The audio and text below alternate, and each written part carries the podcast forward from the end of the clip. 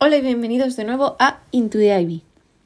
Bueno, pues en el episodio anterior hemos hablado de las monografías un poco para saber cómo elegir el tema, cómo empezar a planearlo. Bueno, cómo no, cómo lo hice yo, que es diferente. Entonces hoy os vengo a dar unas pequeñas explicaciones de qué son las evaluaciones internas. ¿Qué son las evaluaciones internas? Bueno, pues las evaluaciones internas son un trabajo corregido externamente, es decir, que aunque tus profesores te pongan una nota o te digan, mira, creemos que estás dentro del rango de, por ejemplo, el 19 y el 20, pues da igual porque al final lo van a mandar fuera a corregir, les van a pedir una, un porcentaje, en plan, si se mandan 25 trabajos, a lo mejor te piden uno que esté en el rango del 0 al 10, otros dos del 10 al 20. Bueno, eso ya os lo explicarán mejor vuestros profesores porque eso es, es bastante lioso, la verdad. Entonces, evaluaciones internas. Vale. En, yo lo que os puedo contar es sobre todo del bachillerato científico tecnológico, que es el que estoy haciendo. Entonces nosotros tenemos que hacer una evaluación interna de física, otra de química, una de matemáticas, una de lengua, el ensayo de TDC, que yo lo considero evaluación interna, y luego dos que no estoy segura de si se consideran evaluaciones internas, pero yo las considero evaluaciones internas, que son el oral de inglés y el oral de lengua. Vale, vamos por partes. Voy a hablar de las evaluaciones de física y de química a la vez. ¿Por qué? Porque están dentro del mismo bloque de em, ciencias de la naturaleza. Vale, para estas yo os recomendaría sobre todo que hagáis un experimento. ¿Por qué? Porque va a ser la parte más entretenida de lo que vais a hacer, sinceramente.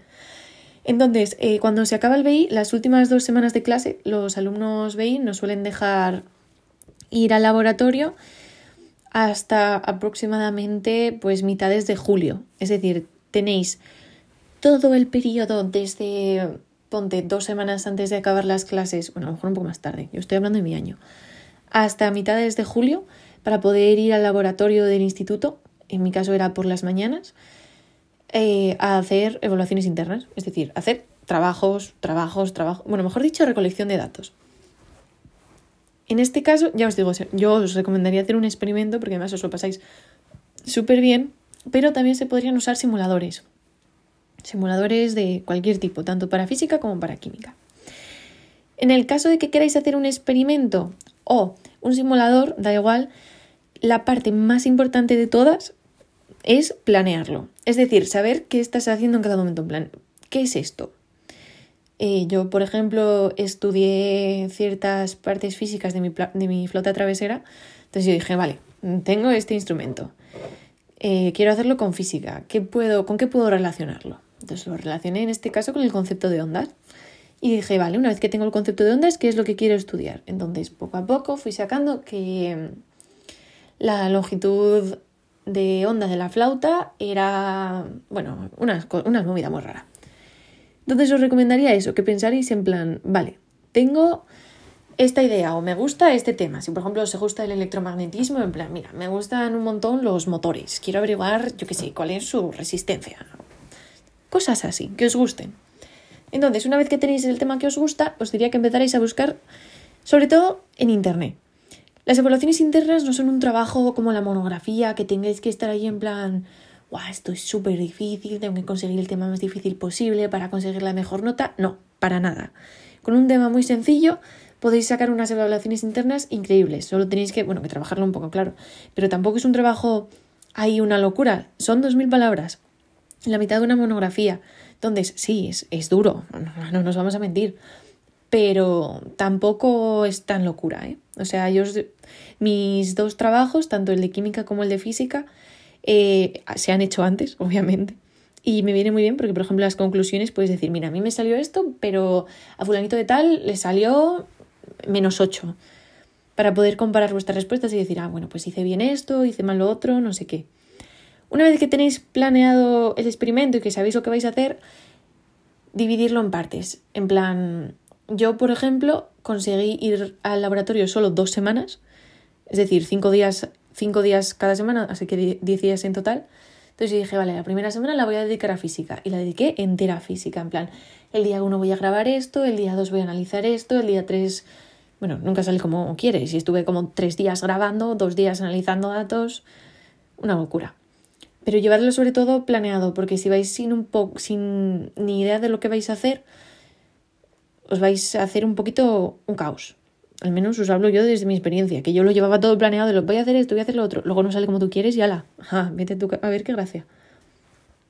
En cuanto a química, pues os diría lo mismo, que lo llevéis planeado, que sepáis lo que vais a hacer, que sepáis, bueno, obviamente también cuánto os va a llevar, porque si por ejemplo tenéis un experimento de que tiene que hacerse durante siete horas seguidas, pues no podéis aparecer en el instituto a las 12 de la mañana, porque nadie se os va a quedar con vosotros hasta tan tarde.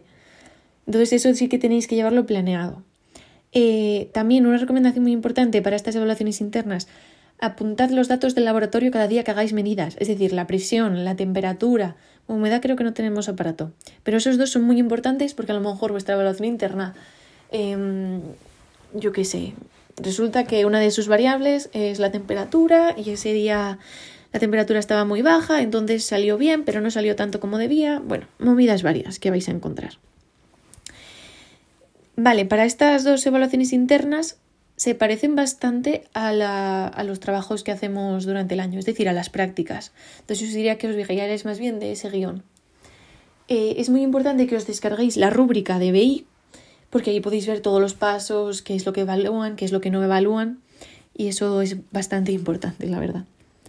Entonces, mi recomendación es, bueno, al menos lo que hice yo, tomé todos los datos en junio Luego, durante los meses de verano estuve redactando y una vez que yo creía que mis evaluaciones internas tienen una forma, bueno, consistente, el primer día puede que no, pero la primera semana tenía, les había entregado ya a mis dos profesores un borrador de ambas evaluaciones internas. Los borradores son bastante útiles de entregar. Es decir, los profesores te van a dar, bueno, un feedback de cosas que seguramente ni se os hubieran ocurrido. Por ejemplo, en la página 3 esto lo tienes mal expresado o las cifras significativas, que también tened cuidado porque es algo que da mucho por saco, o los errores. Eh, aquí no los tienes bien, aquí te falta no sé qué, esto lo puedes poner en el anexo, esto no sé qué otro. Es bastante importante. Así que yo os diría que si podéis conseguir borradores de las evaluaciones internas lo antes posible, yo lo haría. Porque luego, como dije en el episodio anterior y voy a repetir en este, el BI se vuelve terrible con exámenes, con trabajos y te lo tenéis que hacer todo a la vez. No es que puedas decir, vale, esta semana me dedico solo a evaluaciones internas. No, porque seguramente la semana siguiente tengas tres exámenes globales. Así que la organización es clave en este caso. Así que eso es todo lo que os puedo decir de las evaluaciones internas de ciencias. Básicamente eso, que las tengáis bien organizadas, que sepáis bien el tema que vais a hacer, que no perdáis el tiempo en el laboratorio, porque es algo muy fácil. Os lo digo porque vais a estar, o sea, no vais a estar solo vosotros, vais a estar toda la clase. Entonces, yo había días, también es cierto que mi evaluación interna durante tres horas no tenía que hacer nada y tenía que dejar que unas cosas pues hicieran sus movidas. Entonces, ponerse a hablar con el compañero es la cosa más fácil del mundo. También os recomiendo que si venís de fuera, eh, algunos días os quedéis, bueno, pues a comer por Gijón, porque a veces dejan el laboratorio abierto por la tarde, entonces, bueno, vais, vais por la mañana, estáis ahí un rato, luego os piráis a comer y luego volvéis. Pero sí, eso es básicamente todo lo de las evaluaciones internas de física y de matemáticas.